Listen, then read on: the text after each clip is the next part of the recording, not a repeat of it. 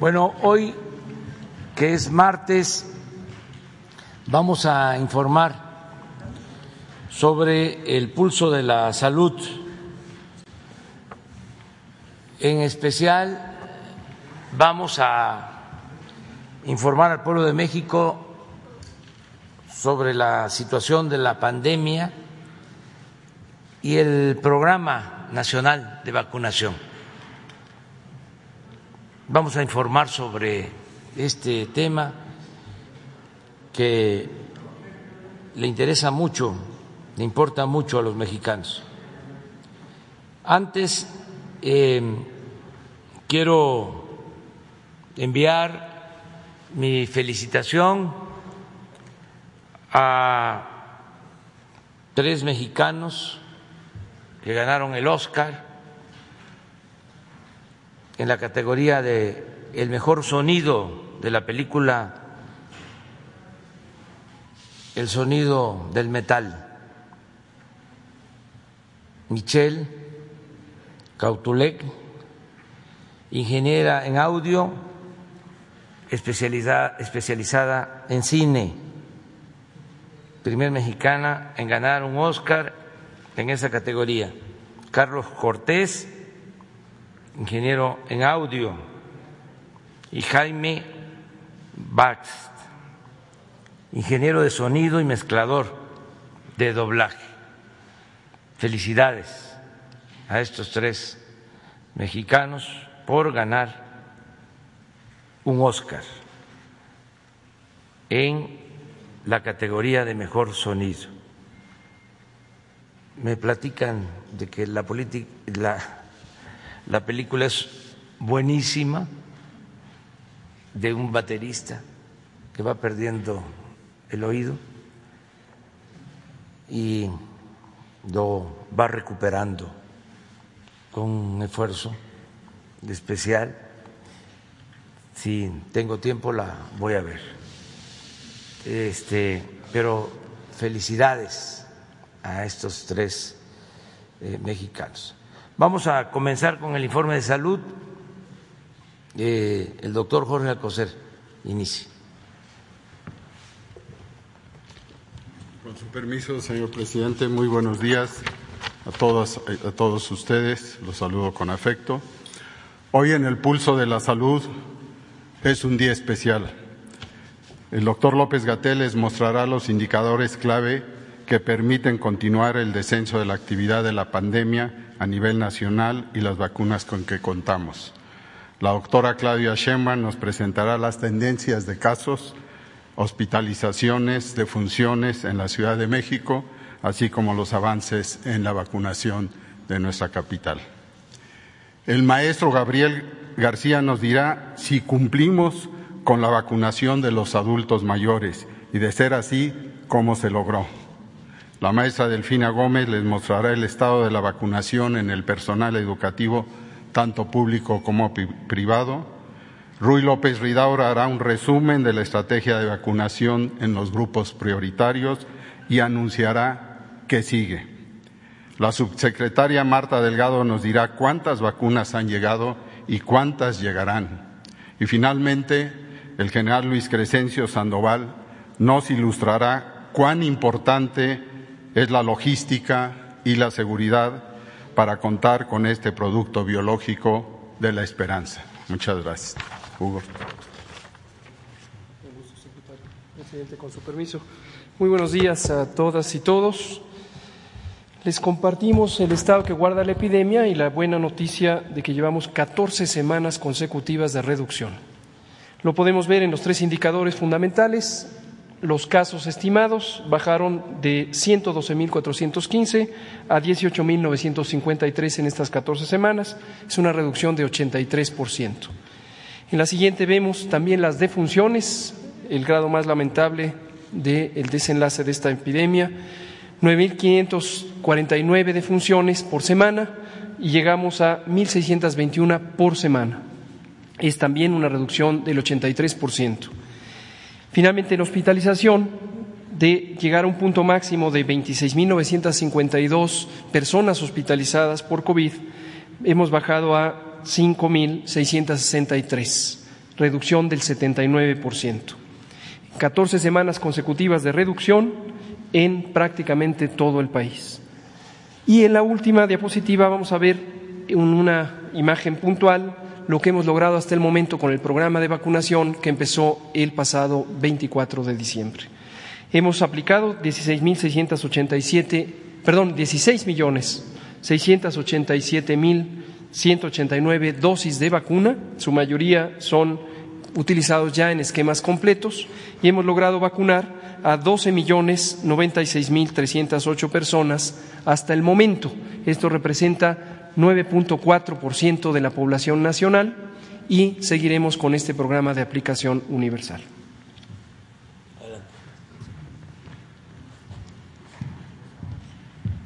Muy buenos días. Muchas gracias, señor presidente, por la invitación a esta conferencia.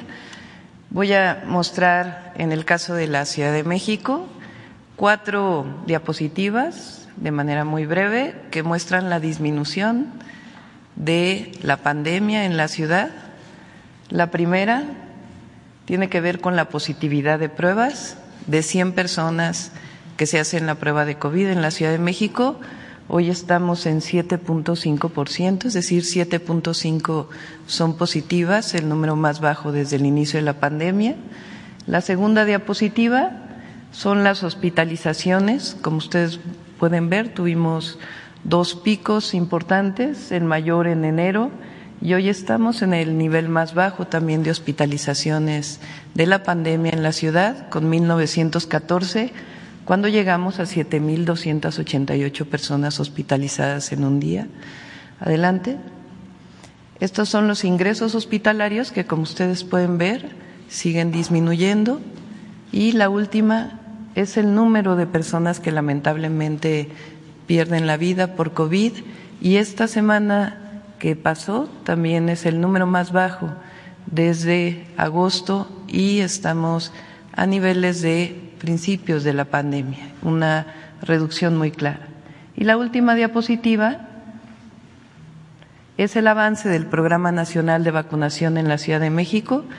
Aquí pueden ver cómo hemos aplicado un total de dos millones trescientos dieciocho mil ochocientos cuarenta y tres vacunas en coordinación con las distintas instancias del Gobierno de México. Personas mayores son un millón trescientos sesenta y tres mil doscientos veintinueve que han recibido la primera y seiscientos veinticuatro mil ochocientos noventa y uno que han recibido ya las dos dosis. Esto representa el 22% en la primera dosis del total de personas adultas que viven en la Ciudad de México. Así que, pues, vamos bien en el país y vamos bien en la ciudad. Muchas gracias.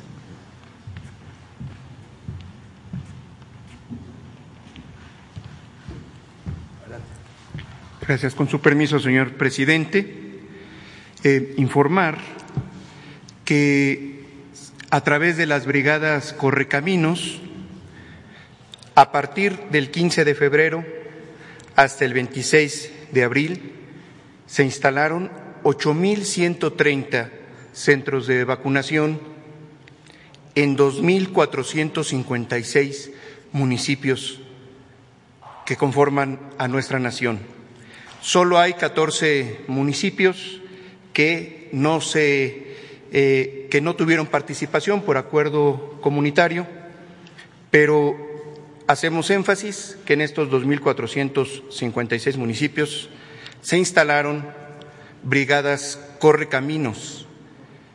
Que lograron en este periodo de 10 semanas la aplicación en su primera dosis de 11 millones 103 mil 825 adultos mayores, 60 años y más, tal cual como se comprometió en la estrategia de vacunación. ¿Es cuánto, señor presidente?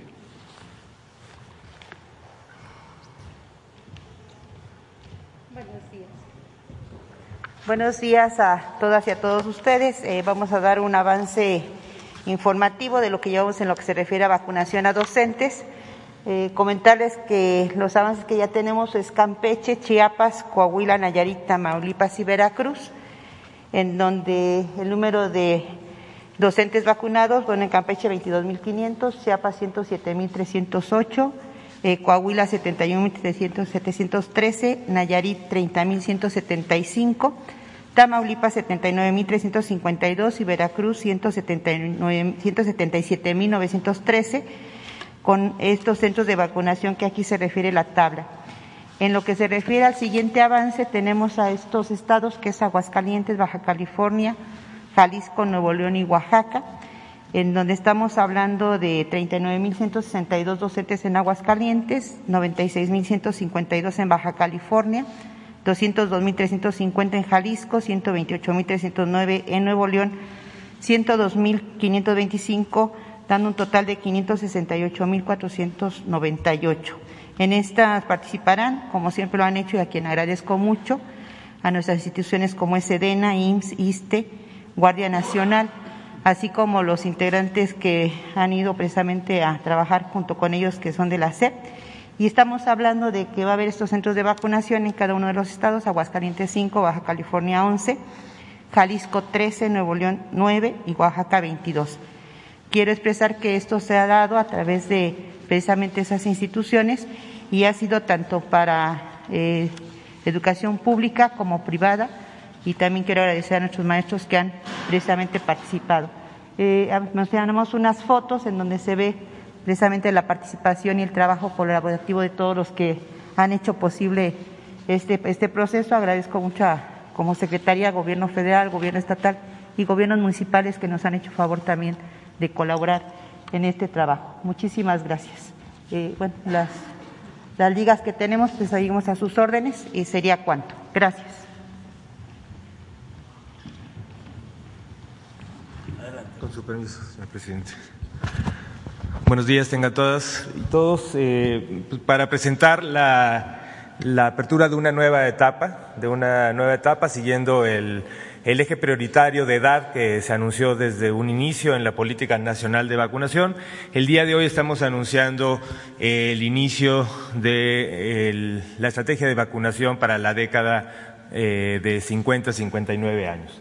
Eh, la, la, propuesta y, la, y el plan es iniciar en la primera semana de mayo y la meta de vacunación que tenemos eh, con base en los datos del censo del INAGI es eh, llegar al menos a nueve millones ciento veintiocho mil setecientos sesenta y nueve personas de 50 a 59 años en toda la República. Tenemos la distribución estatal y estaremos usando y empleando la estrategia ya probada en adultos mayores con la Brigada Correcaminos, en una distribución proporcional a todas las entidades federativas y priorizando municipios con base en la proveeduría, en las tasas de mortalidad y, por otro lado, también insistir en la necesidad de un avance concurrente y paralelo en municipios urbanos y rurales. La siguiente, por favor.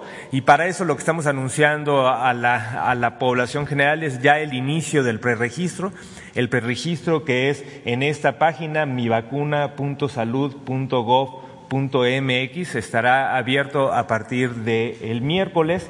Y lo importante en esto es el que consideren que esto es una estrategia que nos es muy útil para la operación, para la logística, para la programación, para la convocatoria. Y los datos que se están solicitando en esta página es el CURP, o la CURP, entidad, municipio, código postal, teléfonos y datos de contacto. Y muy importante también recordar que el registro o de este registro no depende el orden de la aplicación. Es una, nos permite planear, pero no depende el orden, pero sí invitamos a toda la población a registrarse. Muchas gracias.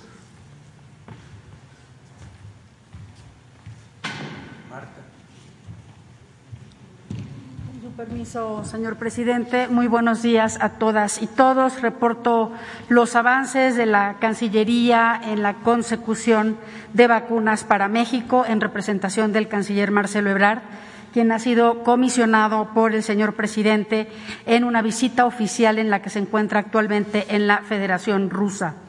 En primer lugar, los arribos eh, de vacunas de la pasada semana que eh, ascendieron a 3.219.220 dosis.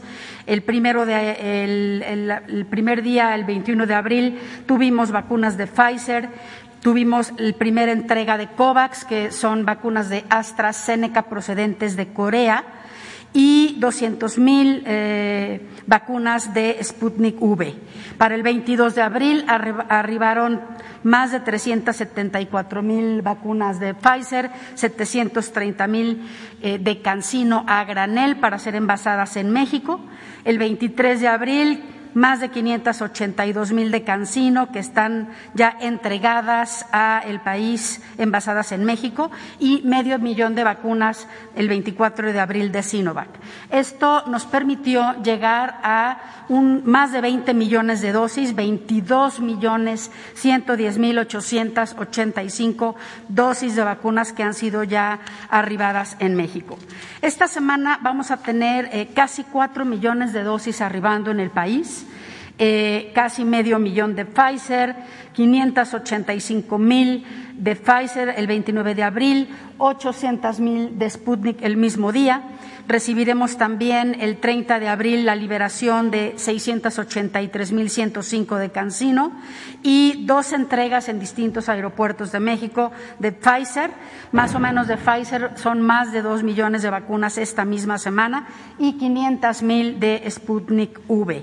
Para el mes de mayo estamos contemplando la llegada mínima de 12 millones 446 mil 782 vacunas de seis contratos distintos de Pfizer, de Sinovac, de COVAX, que llegarán también eh, vacunas de AstraZeneca, CanSino Bio envasadas en México, Sputnik V, un millón trescientas mil y desde China 35 mil eh, vacunas envasadas. El canciller Ebrard en su gira estará revisando parte de los contratos que tenemos con, eh, con Sputnik V, con el Centro Gamaleya y la Federación Rusa. Tenemos un contrato de 24 millones de dosis. Estará también analizando analizando la posibilidad de envasado de esta vacuna en Birmex que dirige el doctor Pedro Centeno y también estará conociendo nuevos proyectos vacunales que se realizan en este país.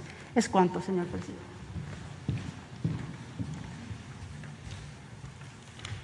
Con permiso, señor presidente. En cuanto al plan de distribución de vacunas eh, realizado sábado, domingo y el día de ayer lunes, eh, aquí tenemos la primera lámina donde están las vacunas que arribaron el miércoles y el jueves de la semana pasada de, Pfizer, las de que arribaron el miércoles de AstraZeneca y el viernes las de CanSino. Estas vacunas fueron notificadas en el INCAN y en Birmex haciendo un total disponible para distribución de 2.381.920 dosis. Estas eh, eh, dosis se distribuyeron por vía terrestre sábado, domingo y lunes, un total de 2.028.140. Eh, siete, siete estados acudieron a Birmex a recoger sus dosis, que son Ciudad de México, Estado de México, Hidalgo, Tlaxcala, Puebla, Morelos, Querétaro.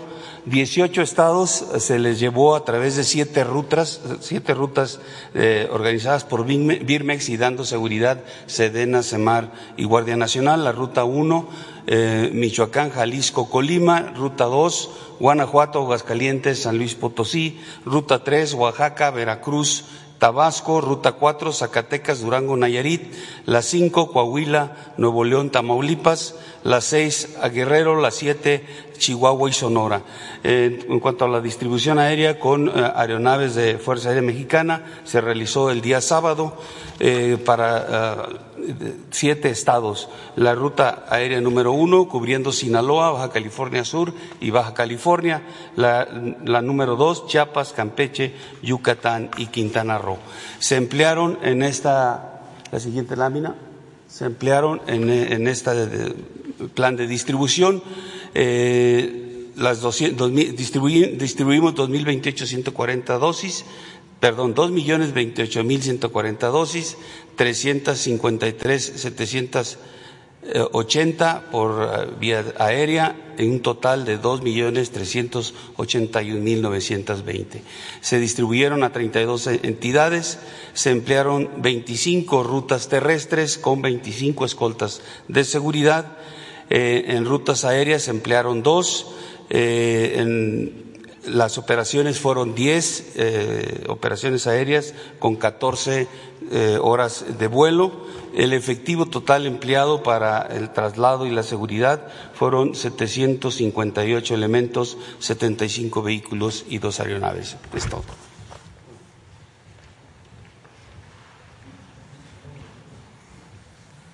Bueno, pues este vamos a Chiapas, a Oaxaca y a Nuevo León.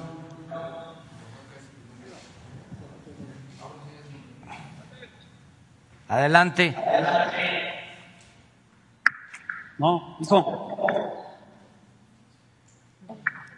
No, el... Estamos eh, iniciando. Estamos iniciando la vacunación en cinco estados para continuar con el plan de proteger a maestros, tanto de escuelas públicas como de escuelas eh, privadas. Y ahora nos van a informar.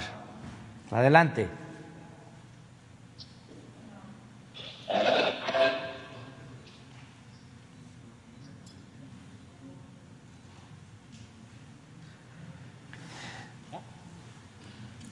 Buenos días, señor presidente. Soy el teniente coronel médico cirujano Irvi Chimal Morales, responsable del centro de vacunación número 4 de la Secretaría de la Defensa Nacional, ubicado en la Facultad de Ingeniería Mecánica y Eléctrica de la Universidad Autónoma de Nuevo León.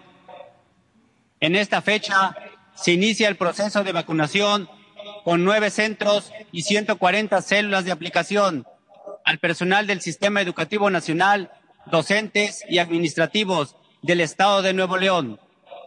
En este centro estaremos atendiendo los municipios de San Nicolás, Guadalupe, Santiago, San Pedro Garza García y Santa Catarina. Se encuentran instaladas 25 células de vacunación que permitirán aplicar un promedio de 7.500 vacunas diarias durante el periodo comprendido del 27 de abril al 4 de mayo. La vacuna que será aplicada es el biológico cancino de una sola dosis es cuanto, señor presidente. Gracias, eh, doctor eh. Eh, vamos ahora a Oaxaca. Está encabezando esta jornada de vacunación el gobernador de Oaxaca, Alejandro Murat, junto con representantes del gobierno federal. Hoy desde Oaxaca, en el municipio de Santa Lucía, estamos dando este primer paso para regresar a esa nueva normalidad con las niñas y niños de Oaxaca en el sector educativo. Se estarán vacunando a partir del día hoy 27 al día lunes 3, 117 mil educadores y educadoras del estado de Oaxaca del sector público y del sector privado, desde básica hasta media y superior. Tendremos 22 centros de vacunación en todo el estado de Oaxaca. Están participando 1.092 personas, 340 de la Guardia Nacional, 730 correcaminos receptores, 22 coordinadores de los centros de vacunación. Estaremos buscando vacunar alrededor de 29 mil personas diarias y quiero hacer un reconocimiento especial a la gran coordinación del gobierno federal con la secretaria de Seguridad Pública, Rosa Isela Rodríguez, y por supuesto a la secretaria de Educación, Delfina Gómez.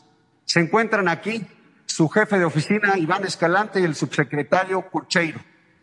Y Oaxaca hoy está de fiesta, señor presidente, Muchas gracias. Muy buenos días. Saludamos desde Oaxaca esta gran jornada. Es uno de los grandes orgullos, ya a este momento podemos decirlo, hemos logrado que 11 entidades se hayan movilizado alrededor de la vacunación y que la vacunación represente un primer paso fundamental para volver a nuestra llamada nueva normalidad. Queremos saludar a todas las maestras y maestros de nuestro país, a todo el personal de la educación, decirles que la disciplina, el trabajo, sí, que se ha desplegado durante la pandemia, hoy se verá coronado también con la posibilidad de la vuelta a clases presenciales. Mandamos un fuerte abrazo desde aquí y efectivamente saludamos la relación con la Guardia Nacional, sí, aquí directamente con el general Barrios, también saludo al IEPO, saludo también a Educación Media Superior, Ciencia, Tecnología y toda la colaboración especial, como ya ustedes se habrán dado cuenta, con el gobernador. Muchísimas gracias. Señor presidente, queremos invitar a que pueda eh, constatar usted y el pueblo de México la primera vacuna que se le estará eh, aplicando a la educadora Miriam Echeverría del Jardín de Niños de aquí de el municipio de Santa Lucía. En este momento estamos viendo una de las seis células que estará el día de hoy activa, trabajando, aplicando las vacunas. Cada célula, señor presidente, está integrada por dos vacunadoras y una promotora. En este caso es la enfermera Sol, Saula y Vicky, las que están aplicando la vacuna a la educadora Miriam Echeverría. Y bueno, pues este es un gran paso para Oaxaca.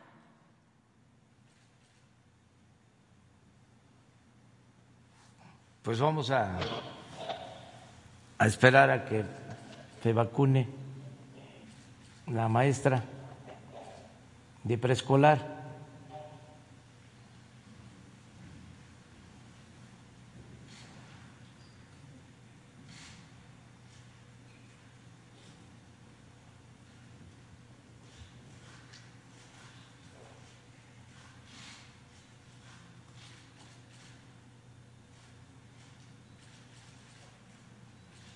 La vacuna aplicada, señor presidente, es el biológico cancino, que es de una sola aplicación.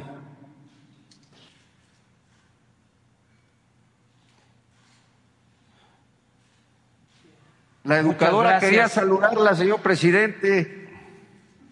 Muchas gracias a todas, a todos los que participan en estas brigadas de vacunación.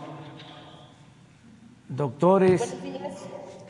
Señor presidente, a nombre de todos mis compañeros agradezco este, este momento de esperanza de vida. Eh, lamentamos que muchos compañeros ya no regresarán a los centros de trabajo, pero estamos seguros que con esta nueva esperanza, como ya lo dijo antes el gobernador, regresaremos a una nueva normalidad, confiando en que serán vacunados el resto de las personas que interactúan con nosotros en los centros escolares y en las áreas administrativas. En estas filas se encontrarán intendentes, secretarias, supervisores, directores y docentes que somos parte de todo este gran mecanismo que es la educación del Estado de Oaxaca. Gracias. Gracias, Gracias, Gracias, eh, Gracias señor Alejandro, presidente. por eh, el apoyo, la coordinación Muchas gracias y un abrazo a maestras, a maestros, a trabajadores de la educación de Oaxaca y de todo el país. Nuestro reconocimiento siempre a el personal médico, a los doctores enfermeras, enfermeros, a todos los trabajadores del sector salud, héroes, heroínas, que han estado trabajando por más de un año entregados para enfrentar la pandemia y ahora que están ayudando en el Plan Nacional de Vacunación. Muchas eh, gracias a todas las autoridades, presidentes municipales, a los gobernadores. Es una labor que estamos haciendo en conjunto, de manera coordinada. Muchas gracias.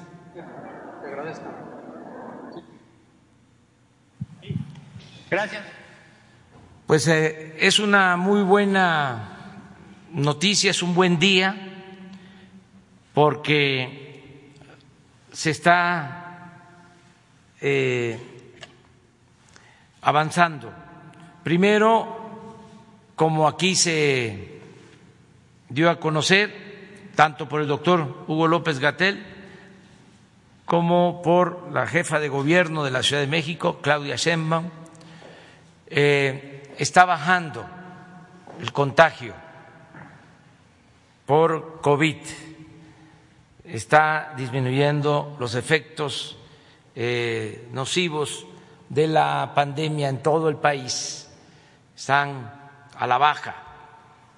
Es muy importante lo que informó eh, Claudia de el comportamiento de la pandemia en la Ciudad de México, donde eh, hubo mucha gente afectada, lamentablemente muchos perdieron la vida, pero ya se ha logrado que disminuya la eh,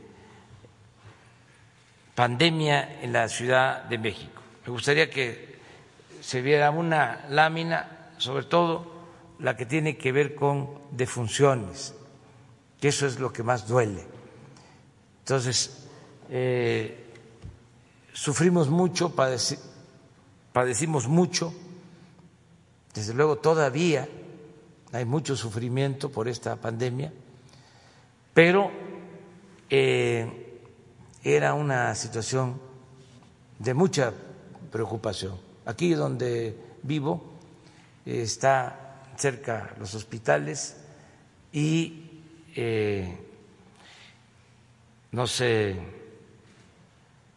alteraban los sonidos de las ambulancias y así estaba en distintos puntos de la ciudad. Entonces, esto, que es el escenario nacional, es más alentador, es eh, aire fresco. Esto lo nacional, pero podemos ver lo de la ciudad. Miren, por semana ya las defunciones han disminuido, han bajado. No debemos confiarnos. Tenemos que estar todavía cuidándonos, muy atentos, pero son buenas noticias. Eh, también es importante que se haya iniciado la vacunación a los trabajadores de la educación. Ya son seis estados donde prácticamente se ha vacunado a todos los trabajadores de la educación y estamos iniciando la vacunación en cinco estados, como se mostró en el caso de Nuevo León, en el caso de Oaxaca. Estamos eh, pensando y vamos a convertirlo en realidad, terminar de vacunar a todos los maestros de escuelas públicas y de escuelas privadas, a todos los trabajadores de la educación, a mediados del mes próximo, todos, para que de manera eh, voluntaria eh, mediante un acuerdo de padres de familia, de autoridades, de maestras, de maestros, se regrese a las clases presenciales. También eh, se cumplió el compromiso de que en abril se iban a vacunar a todos los adultos mayores de 60 años del país. Hoy se informa que ya se vacunaron los adultos mayores de todos los municipios del país. Se instalaron centros de vacunación en 2.456 municipios. Solo 14 municipios quedaron pendientes porque decidieron no aplicarse la vacuna, aunque estamos todavía eh, buscando convencerlos para que todos eh, nos eh, cuidemos y nos protejamos con la vacuna. No hay riesgos mayores y sí nos ayuda mucho, sí nos protege. Eh, muchos eh, de estos 14 municipios, muchas personas asistieron a municipios cercanos. No se puso el centro de vacunación en los 14 municipios porque, insisto, todo es por convencimiento persuadir, convencer, no imponer nada.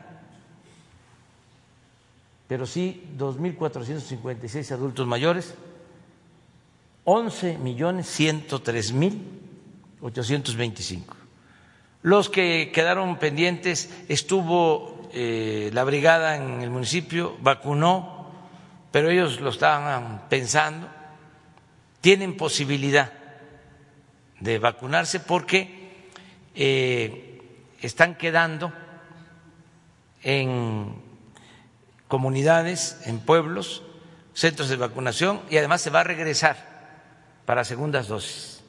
Entonces, queda abierta la convocatoria para que todos los adultos mayores se vacunen. También hoy el doctor Ruy nos da a conocer que se inicia eh, la vacunación para eh, personas de 50 a 59 años. Vamos a iniciar esta semana, el miércoles, eh, mañana, se abre la página para la inscripción a todos de 50 a 59. Esto de acuerdo a la estrategia que definen los médicos sobre qué lugares se tienen que atender primero, eh, desde, desde, luego pensando en la disponibilidad de las vacunas, pero ya vamos a comenzar de 50 a 59. Esto tiene que ver mucho, como comentaba, con el abasto de las vacunas. Y afortunadamente están llegando vacunas. Eh, tenemos abasto garantizado, suficiente, porque actuamos a tiempo. Desde que comenzó la pandemia, pocos meses después empezamos a establecer contactos con eh, laboratorios que estaban eh, ensayando vacunas. Entramos en comunicación con ellos y empezamos a establecer contratos y a entregar anticipos. Y nos han ayudado mucho los gobiernos de eh, Rusia, de China, de la India, de Estados Unidos. Entonces, esto nos ha permitido tener abasto de vacunas suficiente. Yo eh, celebro que el presidente Biden haya decidido eh, poner a disposición de otros países, sobre todo los que más lo necesitan, 60 millones de dosis de vacunas, porque ellos tenían como política eh, producir sus vacunas y utilizarlas nada más para ciudadanos estadounidenses. Ahora eh, han decidido que se eh, entreguen vacunas a países que ayuden eh, a otros países. Como lo expresó aquí la subsecretaria de Relaciones Exteriores, Marta Delgado, nosotros tenemos abasto suficiente. Hay algo importante que en muy poco tiempo se montaron en México dos grandes plantas para envasar vacunas. No eh, podríamos estar vacunando a los maestros con la vacuna Cancino si no se hubiese instalado una planta en el país. Toda esa vacuna que estamos utilizando para eh, proteger a maestros se está envasando en México. Esto lo hicimos en muy poco tiempo. Eh, agilizando trámites, dando facilidades a la empresa que tiene esta planta y con muy buena eh, comunicación con el gobierno de China, en especial el embajador de China en México nos ha ayudado mucho. También la otra planta, AstraZeneca, ya está produciendo vacunas, envasando vacunas en México. Y esto nos da mucha garantía. Eh, hemos podido llegar hasta los pueblos más eh, apartados, hasta las comunidades más lejanas de la sierra, de las sierras del país, porque contamos con el apoyo de la Secretaría de la Defensa, de la Secretaría de Marina, toda la logística, todo el transporte de las vacunas ha estado a cargo de la Secretaría de la Defensa, del general Luis Crescencio Sandoval secretario de la Defensa. Lo mismo el almirante Ojeda de Marina ha estado ayudando para eh, que lleguen las vacunas. Mención especial también eh, dedicamos a los brigadistas, a la Brigada Correcaminos, que está integrada por enfermeras, por médicos, está integrada por eh, promotores, por servidores de la nación, participan también eh, integrantes de los gobiernos municipales, de los gobiernos estatales. Aquí en la Ciudad de México ha sido ejemplar la organización para la aplicación de las vacunas, porque eh, están participando muchos voluntarios y eh, la jefa de gobierno se ha hecho cargo de manera de personal, directa, de este programa. Vamos bien y eh, se va a seguir informando a los eh, mexicanos para que estemos más tranquilos. Esto nos da mucha paz interior y eh, también, aunque lo más importante es la salud, también ayuda el que se avance en la vacunación a la normalidad en la actividad económica, social, educativa. Entonces vamos hacia allá. Eso es lo que queríamos informarles.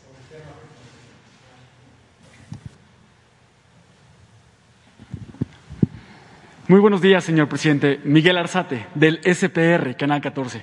Preguntarle, señor presidente, a propósito de que hoy es martes de la salud, estamos por terminar abril y se aproxima el Día del Niño, preguntarle a su equipo de salud qué información tienen acerca de cómo ha afectado la pandemia a los menores de edad. Preguntarles eh, si ya hay una estadística de cuántos niños han perdido la vida por esta pandemia, eh, si hay algún registro de cuántos niños lamentablemente han perdido a su mamá y a su papá y han quedado en la orfandad, si hay algún programa especial para ellos. Ayer la secretaria de Educación adelantaba que se está preparando eh, eh, antes de regresar a clases un estudio para saber cómo vienen los niños emocionalmente, cómo ha afectado a los niños la pandemia, cómo les ha afectado el confinamiento. En Francia hay programas donde el gobierno está ayudando con terapias a los niños que, lo requieren.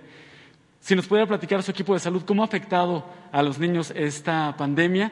¿Qué datos hay? ¿Cuántas muertes? ¿Cómo los ha afectado? ¿Y qué vienen adelante? ¿Cómo, será el regreso a la escuela para, para ver cómo están los niños con la pandemia?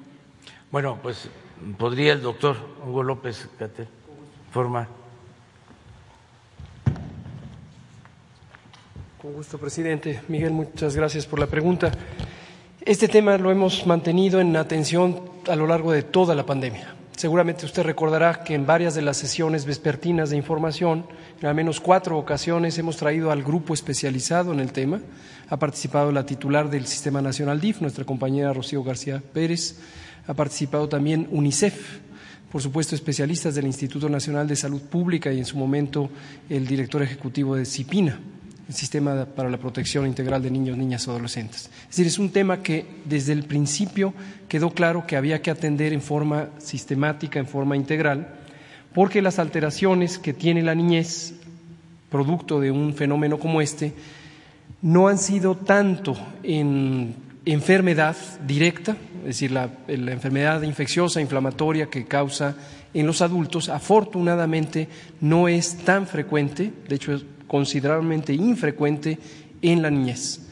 Pero las alteraciones eh, psicosociales sí son importantes debido al confinamiento, debido a la perturbación de la vida social que causa la pandemia misma y las acciones de confinamiento, también por supuesto a la lamentable pérdida de vidas en sus familiares directos, a veces por la orfandad, pero también en situaciones en donde familiares o incluso padres y madres de amigos y amigas pueden perder la vida. Es decir, la experiencia eh, de tener una situación de adversidad, de ansiedad, por el hecho de que se sienten amenazadas y amenazados es considerable. En ese sentido, tenemos varias intervenciones que han estado en, en proceso.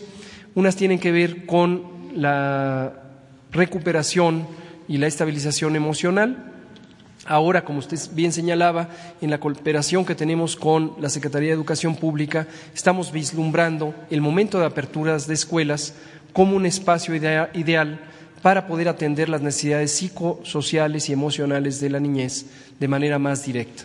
Nuestro equipo de salud mental en la Secretaría de Salud ha hecho un trabajo formidable, también ha presentado más de seis o siete ocasiones en la conferencia vespertina los distintos abordajes para la contención y rehabilitación emocional de niñas, niños, adolescentes y también personas adultas. Desde luego la capacidad es limitada cuando se compara con la necesidad, que es mayúscula.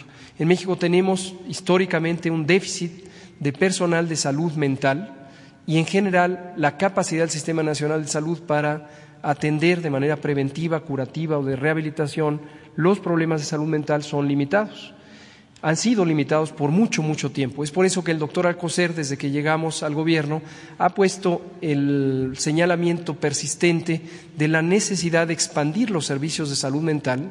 Hoy estamos integrando la Comisión Nacional de Salud Mental y Adicciones con la fusión de CONADIC, los sistemas de los servicios de atención psiquiátrica y el Consejo Nacional de Salud Mental la reciente aprobación de la Ley General de Salud Mental o la sección correspondiente en la Ley General de Salud eh, es producto del trabajo que ha estado haciendo este equipo y a través de modelos de transferencia de capacidades al primer nivel de atención estamos logrando tener una amplificación de la capacidad de atención.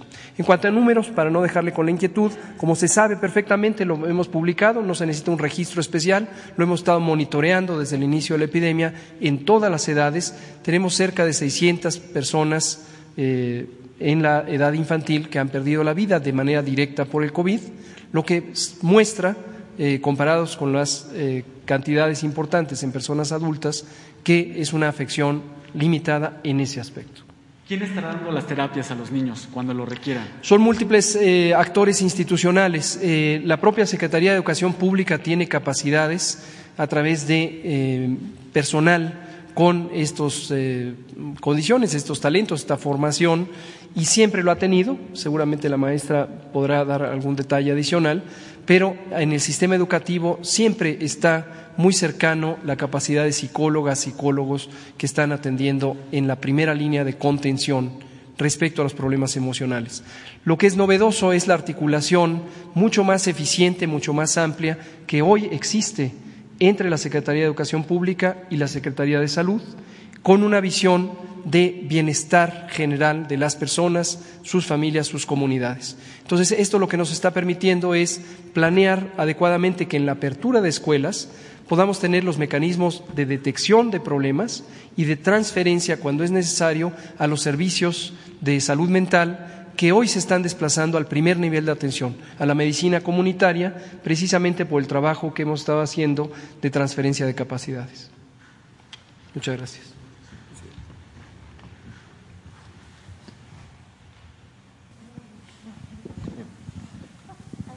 Gracias.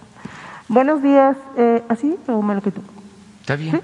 Buenos días, Liliana Noble de Pulso Saludable. Señor presidente, el pasado eh, sexenio, desafortunadamente, no se le puso mucha atención al tema del de, eh, control del tabaco.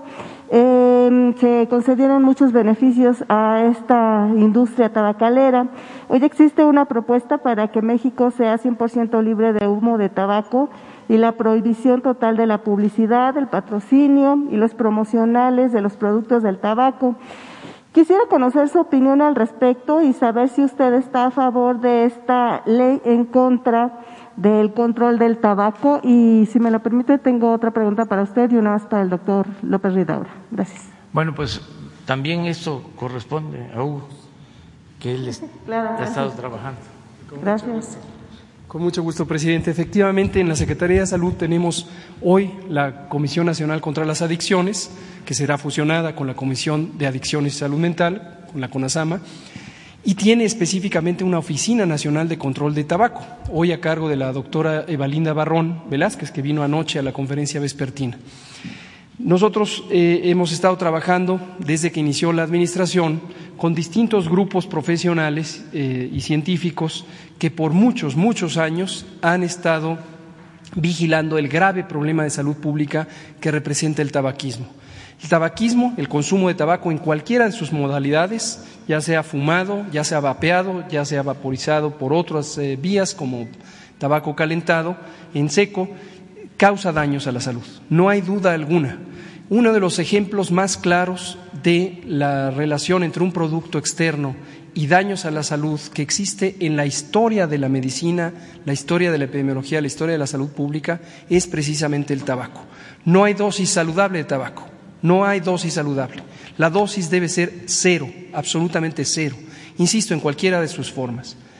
México es uno de los primeros países que se adhirió al convenio marco para el control de tabaco, auspiciado por la Organización Mundial de la Salud, y durante los primeros años dio muy buenos resultados.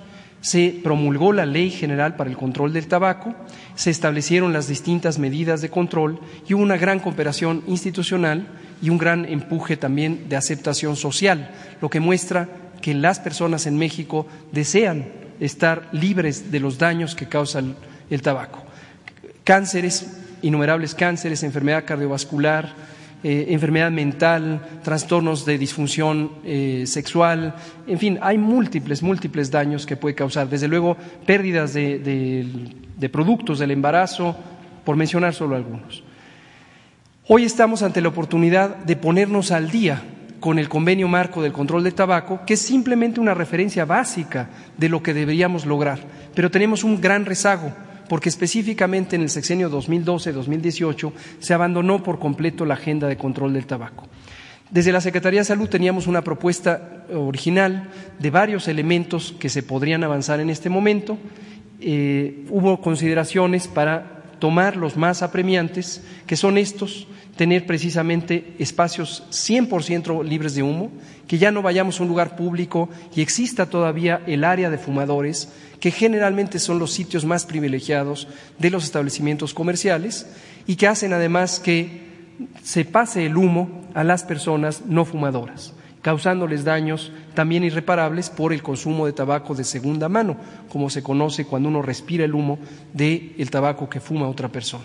Entonces, este es indispensable. Y el otro que es indispensable es el daño que sigue causando en nuestra infancia y en nuestra juventud la exposición a publicidad en múltiples formas, porque sigue filtrándose de maneras eh, diversas, ya no en radio y televisión, pero sí en, en otros espacios informativos, incluyendo el Internet o múltiples fuentes de Internet, anuncios de productos de tabaco que finalmente lo que buscan es reclutar tempranamente a las personas que serán adictas al tabaco y que han sido perdidas para la industria tabacalera eh, por las distintas acciones que se han tenido. Termino diciendo un elemento crucial que son los vapeadores. Los vapeadores y los cigarrillos electrónicos se ha dicho, y esto es una mentira, esto es falso, no existe evidencia al respecto, de que es un mecanismo útil para la cesación, para dejar de fumar.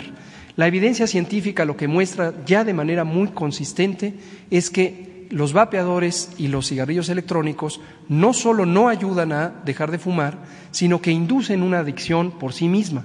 Pero lo más grave y peligroso es que ahora se dirigen a las juventudes, a adolescentes menores o incluso niñas y niños que tienen el alcance de eh, recibir estos productos. Hay un decreto vigente de prohibición de importación de los vapeadores y los productos electrónicos del tabaco, con toda su parafernalia, el decreto está vigente, pero vemos todavía graves y grandes violaciones de este decreto por distintos eh, agentes de la industria tabacalera y tenemos que proceder a regularlo de manera muy estricta, no de una manera permisiva.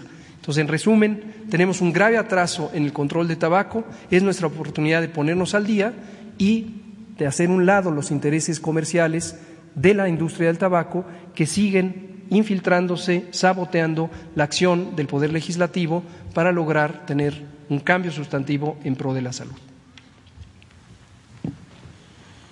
Gracias. Eh, mi segunda pregunta, señor presidente, el pasado 22 de abril, eh, donde participó usted en la cumbre de líderes sobre el clima, también la doctora Claudia Sheinbaum, y ahí usted hacía la reflexión de lo importante que es para su gobierno justamente ponerle atención al, cambio climático, pensando en la premisa que si cambia el clima afecta directamente la salud de todos los seres humanos. También en esa eh, eh, experiencia usted ahí invitó al presidente Biden a unirse al programa de Sembrando Vida. En diciembre del año pasado se anunció eh, la adhesión de México a la coalición de alta ambición por la naturaleza y las personas, en donde México se comprometió a impulsar la conservación del 30% de la superficie terrestre y marina del planeta para el 2030, presidente, así como la reforestación es importante, también la clave eh, para aumentar la superficie de conservación en México y en el mundo. La pregunta sería en su administración, México va a comprometerse justamente a destinar este 30% del territorio como un área de, destinada para la conservación y la protección de las especies y los ecosistemas claves. Y si la CONAM sería la responsable de cuidar este territorio de conservación y preguntarle, si me lo permite la doctora Claudia Sheinbaum, cuáles serían las estrategias que el gobierno de, que usted encabeza implementaría para cuidar el medio ambiente y preservar la salud de los mexicanos. Gracias. Bueno, eh, de manera breve, eh, recuerdo que el planteamiento nuestro en la cumbre sobre cambio climático consistió en tres eh, propuestas. Primero, eh, el dejar de vender petróleo crudo para comprar gasolinas. Vamos a procesar toda la materia prima, todo el petróleo crudo, se va a refinar y vamos a producir las gasolinas en el país. De modo que toda la producción eh, petrolera se va a dedicar a satisfacer el mercado interno, lo cual eh, implica eh, extraer menos petróleo, conservar más petróleo, no disponer de este recurso que debe cuidarse para que no haya eh, emisiones eh, de gases, de dióxido de carbono eh, en niveles no controlados y también para cuidar la herencia de las nuevas generaciones. Entonces, esa es una propuesta. No vamos a pasar de dos millones de barriles diarios de extracción de petróleo. Hace relativamente poco se llegó a extraer hasta tres millones cuatrocientos mil barriles diarios. Entonces, eso no. Vamos a actuar de manera eh, responsable y racional. Lo segundo es de que se van a modernizar las hidroeléctricas, porque la energía eléctrica que se produce con agua es limpia y barata. Es muy limpia y barata. Y nosotros tenemos alrededor de 65 hidroeléctricas. Y eh, la mayoría de ellas están sin mantenimiento, tienen turbinas de hace 40, 50 años. Entonces vamos a cambiar esas turbinas antiguas por turbinas nuevas con más capacidad de generación de energía con la misma agua. Esto va a significar utilizar menos combustóleo, menos carbón. Y lo tercero fue, en efecto, el que Estados Unidos invierta para que se aplique en Centroamérica el programa Sembrando Vida, que se amplíe a cuatro millones de hectáreas. Esto permitiría dar empleos a un millón doscientos mil sembradores. Y eh, ayuda mucho para eh, evitar la contaminación, es la mejor forma de eh, reducir las emisiones de gases a la atmósfera, el sembrar árboles, eso está demostrado. Se hizo ese planteamiento. Em, no se descarta en Estados Unidos, nosotros ayudaríamos eh, con nuestra experiencia, ya se está aplicando el Sembrando Vida en El Salvador, en Honduras. Eh, el lunes próximo eh, llega a México el presidente de Guatemala va a estar con nosotros el martes. Eh, tengo información que se ha reunido con la vicepresidenta de Estados Unidos eh, para tratar el tema migratorio. Yo voy a tener una conversación telefónica con la vicepresidenta de Estados Unidos, creo que la semana próxima, y vamos a abordar el tema Eh, de modo que se va avanzando ¿no? en este eh, aspecto y eh, México está comprometido a cumplir con lo que se estableció en la cumbre de París y este, promueve Naciones Unidas. Y Claudia va.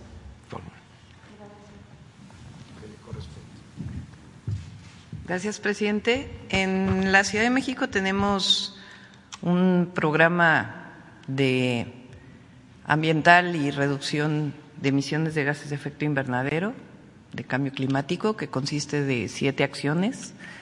La primera es la revegetación de la ciudad con la siembra de 40 millones de plantas y árboles eh, y la ampliación de parques, cerca de mil hectáreas de parques y restauración de parques que estaban en mal estado.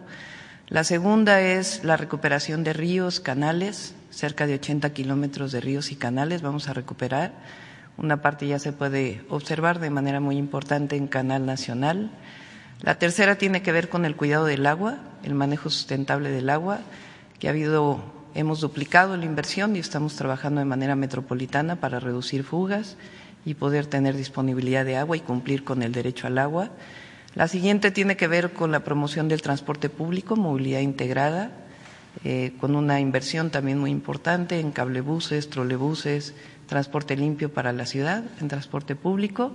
Estamos trabajando también en el programa de calidad del aire y también estamos trabajando en un programa junto con el Gobierno de México que llamamos Ciudad Solar. Vamos a instalar una planta solar en los techos de la central de abasto de cerca de 20 eh, megawatts de capacidad instalada y que va a operar la Comisión Federal de Electricidad. Así que es parte. Y quiero, si me permiten, porque eh, durante muchos años me dediqué al tema de cambio climático, eh, lo que menciona el presidente de reducir la extracción y quema de petróleo de 3.4 millones de barriles diarios a 2 millones de barriles diarios significa la reducción de 40% de las emisiones de gases de efecto invernadero producidas por la quema de combustibles fósiles, particularmente de petróleo. Y es prácticamente más que el compromiso que estableció México en administraciones anteriores para reducir las emisiones de gases de efecto invernadero, sin considerar lo adicional que mencionó el presidente, que es la producción hidroeléctrica y además la captura de carbono asociada al programa Sembrando Vida. Gracias. Gracias. Y finalmente, si me lo permite, doctor López Ridaura, me gustaría conocer en esta vacunación de 59 a 50 ¿Cuántas vacunas aproximadamente contemplan eh, disponer para esta década de la vida y con qué municipio o estado darán inicio? Gracias.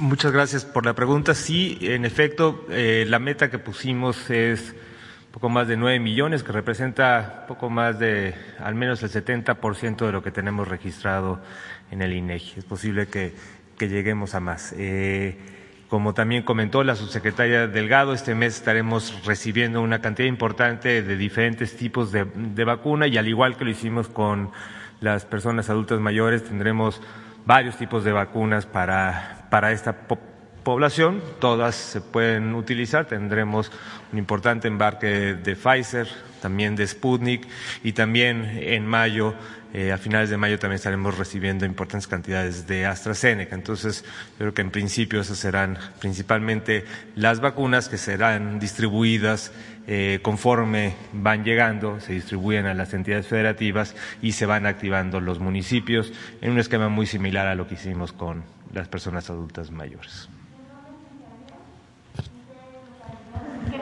Es, eh, igual eso lo estaremos, justo estamos ahora eh, en las conversaciones con todas las entidades federativas para, en, en, las brigadas correcaminos para identificar los municipios que se van activando y como lo hicimos con las personas adultas mayores, cada semana se va anunciando cuáles son los municipios que se activan en qué entidad para la convocatoria ordenada y que pues, recordar también a la población que esperar el turno, llegarán las vacunas a todos los municipios, igual que pasó con los adultos mayores, y se la irá activando conforme la proveeduría a los estados y la priorización en cada una de las entidades.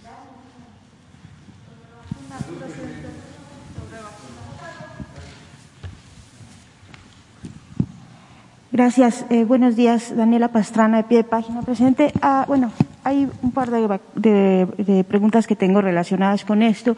Eh, es una buena noticia, sin duda, la reducción que tenemos de, contagios y de, y de, la pandemia, pero en el resto del continente en, el, en Sudamérica, en Norteamérica, ha habido, está habiendo un aumento eh, constante y, delicado. Entonces, quería saber, uno, cómo nos puede afectar esto, cómo se está previendo que nos pueda afectar el aumento de la pandemia en otros países, de, sobre todo de Sudamérica.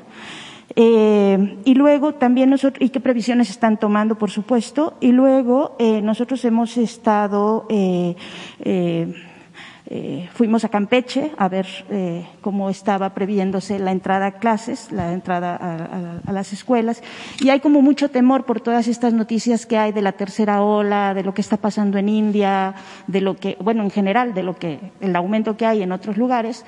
Entonces hay mucho temor también de mucha gente de que se reactiven las clases.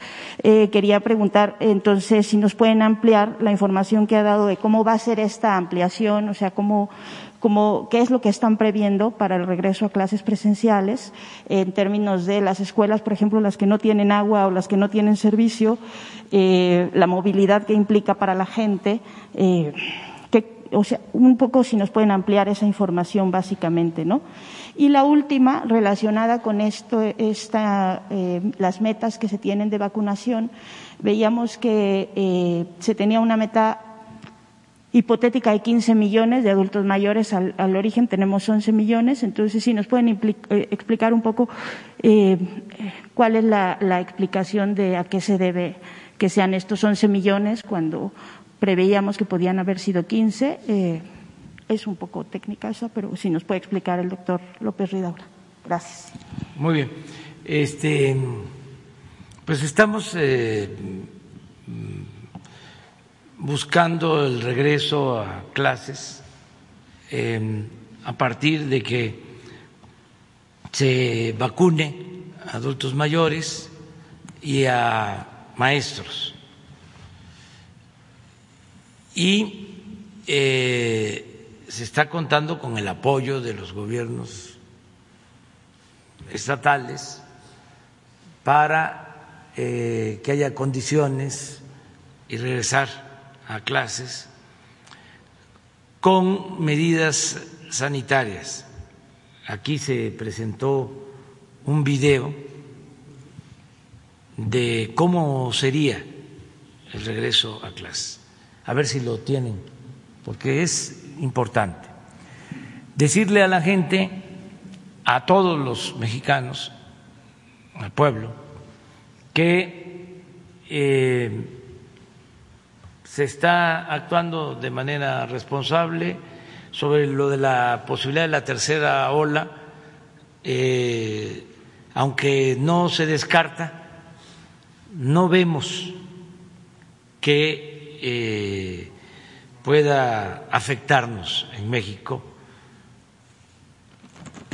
porque hay una disminución de contagios considerable si eh, observamos en la gráfica, esperábamos eh, un rebote después de Semana Santa porque se relajó la disciplina.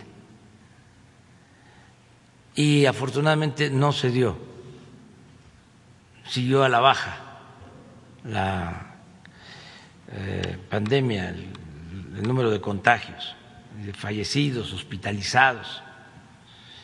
Entonces, eh, no vemos ningún riesgo. Este, lamentamos mucho lo que está pasando en otros países, Brasil y India. Pero en el caso de Brasil ya están eh, actuando, afortunadamente está bajando según información que tenemos. Y en el caso de India también se está atendiendo, hay mucha solidaridad internacional y esto va a ayudar a controlar la eh, pandemia en estos países. Em, además, el que estemos vacunando nos ayuda sí tiene un efecto favorable la vacunación. Lleva su tiempo, pero eh, es importante la protección de los adultos mayores, porque son los más vulnerables. Si ya vacunamos a la mayoría de los adultos mayores, pues vamos a disminuir contagios y, sobre todo, fallecimientos de adultos mayores. Entonces, por eso eh, no debe de haber eh, temor, no hay nada que temer. Eh, sí podemos regresar a clases y es necesario, porque este, no hay nada que sustituya a la escuela. No. Eh, es igual la educación a distancia, por radio, por televisión, por internet, que la educación presencial. Porque la escuela es el segundo hogar, es eh, un centro de convivencia, de socialización, donde las niñas, los niños se reencuentran.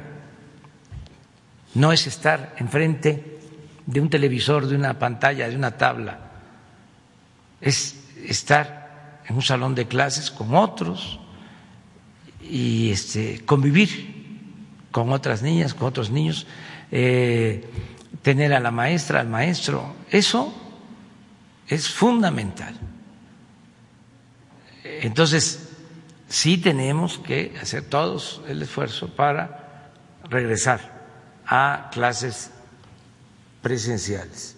En cuanto a la vacunación de los adultos mayores, eh, en el INEGI, en efecto, hay una este, proyección o se estima que hay alrededor de 15 millones de eh, adultos mayores de 60 años en el país y lo que se lleva vacunado son poco más de 11 millones.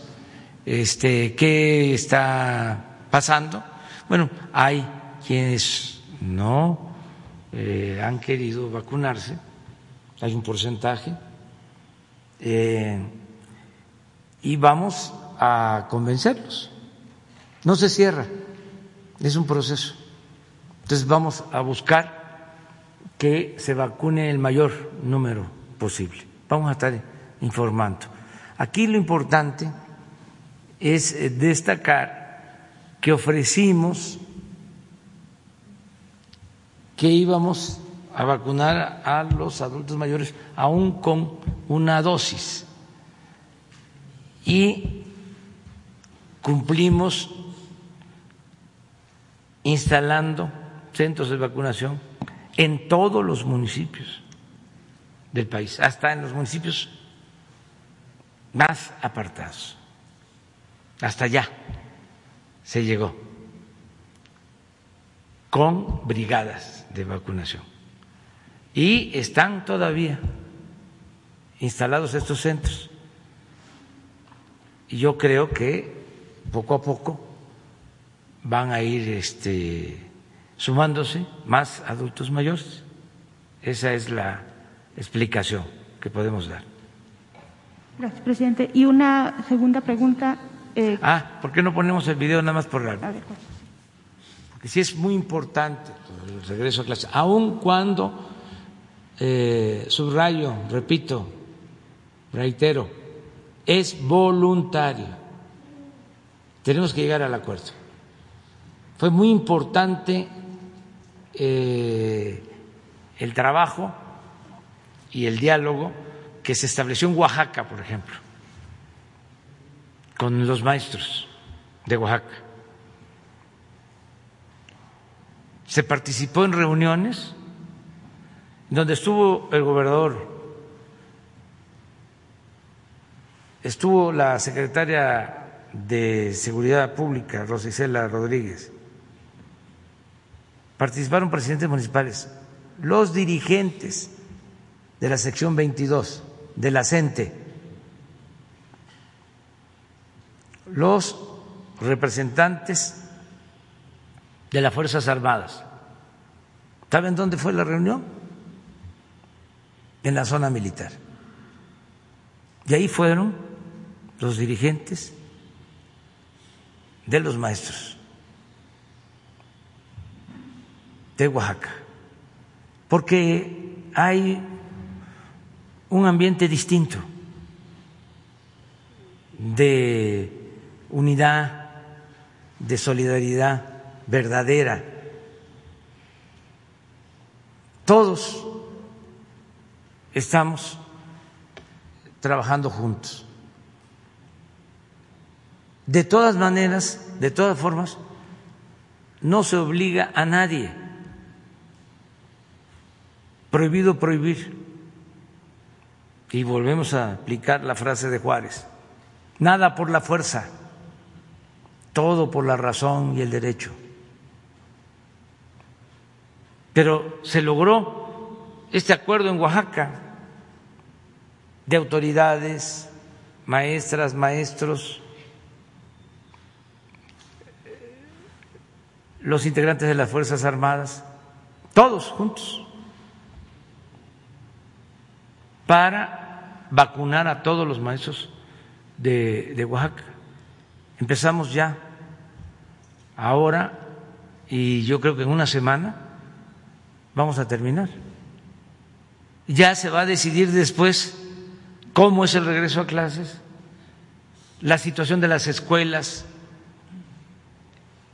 si eh, están limpias, eh, si tienen agua, eh, si están en condiciones.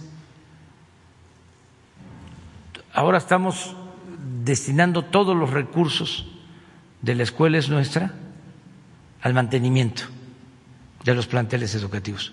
Entonces, sí va a poder haber condiciones para el reinicio a clase. También es importante decir que las escuelas particulares van a poder regresar. Si terminamos el 11 de mayo en todo el país, eh, esto incluye a todas las escuelas particulares. Entonces, las escuelas particulares de Veracruz, donde ya eh, los maestros, maestras, personal educativo ya fue vacunado, pues en 15 días podrían regresar. Ya eh, a clases, como empezaron en Campeche, pero bajo estas eh, condiciones o con este protocolo que vamos a ver. En Campeche, el semáforo sanitario está en verde. Campechanas y campechanos, tenemos grandes noticias para ustedes. Regresamos a clases presenciales, pero lo haremos con toda responsabilidad y manteniendo medidas de higiene y sana distancia en todo momento para prevenir contagios. Recordemos juntos las nueve intervenciones para que tengamos un regreso a clases seguro. 1. Comités participativos de salud escolar. Las y los integrantes de estos nos apoyarán en limpieza de las aulas y áreas comunes con agua y jabón, señalización para la sana distancia de la comunidad educativa, filtros de corresponsabilidad, en conjunto, docentes, madres y padres de familia, mantengámonos atentos desde el hogar para detectar síntomas relacionados con la enfermedad COVID-19. 2. Acceso a agua y jabón. Con el apoyo del gobierno de tu estado y de los municipios, no faltará agua y jabón en las escuelas. Así nuestra higiene no se verá comprometida. 3. Cuidado de maestras, maestros y personal administrativo. Ya se ha vacunado a las maestras, maestros y personal administrativo. 4. Uso general de cubrebocas artesanal, pañuelo o paliacate. Recuerda que el cubrebocas debemos usarlo en todo momento y lavarlo cada noche. Seguirá siendo un gran aliado en nuestro regreso a clases presenciales. 5. Sana distancia. Nos volvemos a ver. Para cuidarnos juntos, mantengamos sana distancia y acudamos de forma escalonada. Los lunes y miércoles asistiremos una parte, martes y jueves la otra parte del grupo, y el viernes se reforzarán conocimientos a estudiantes que lo requieran. Days, maximizar el uso de espacios abiertos. Utiliza los patios y canchas de tu escuela o lugares abiertos cercanos. Son ideales para adaptarlos como espacio de estudio. Ten en cuenta la condición climática de tu estado.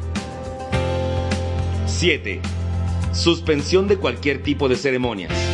Por ahora las celebraciones, convivios y eventos sociales se suspenderán. Primero la salud. 8. Detección temprana. Si te sientes mal, tienes tos, dificultad para respirar, fluido nasal o fiebre, deberás notificarlo oportunamente a la escuela. Acude a un centro médico para ser examinado. 9. Apoyo socioemocional para docentes y estudiantes. En todo el mundo estamos enfrentando un gran reto, pero vamos a superarlo. Por eso queremos que sepas que no estás solo. Si necesitas con quién hablar, puedes contar con los servicios de apoyo emocional. Estamos para ti. Contáctanos en las siguientes líneas.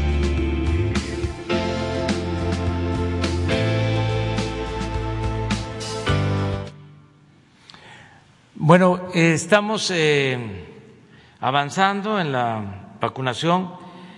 Decía yo que le agradecíamos a los gobiernos de países hermanos, de pueblos hermanos, que nos han ayudado para enfrentar la pandemia y para eh, llevar a cabo el plan de vacunación que ya dimos eh, a conocer, que estamos optimistas porque se va avanzando de acuerdo a lo planeado.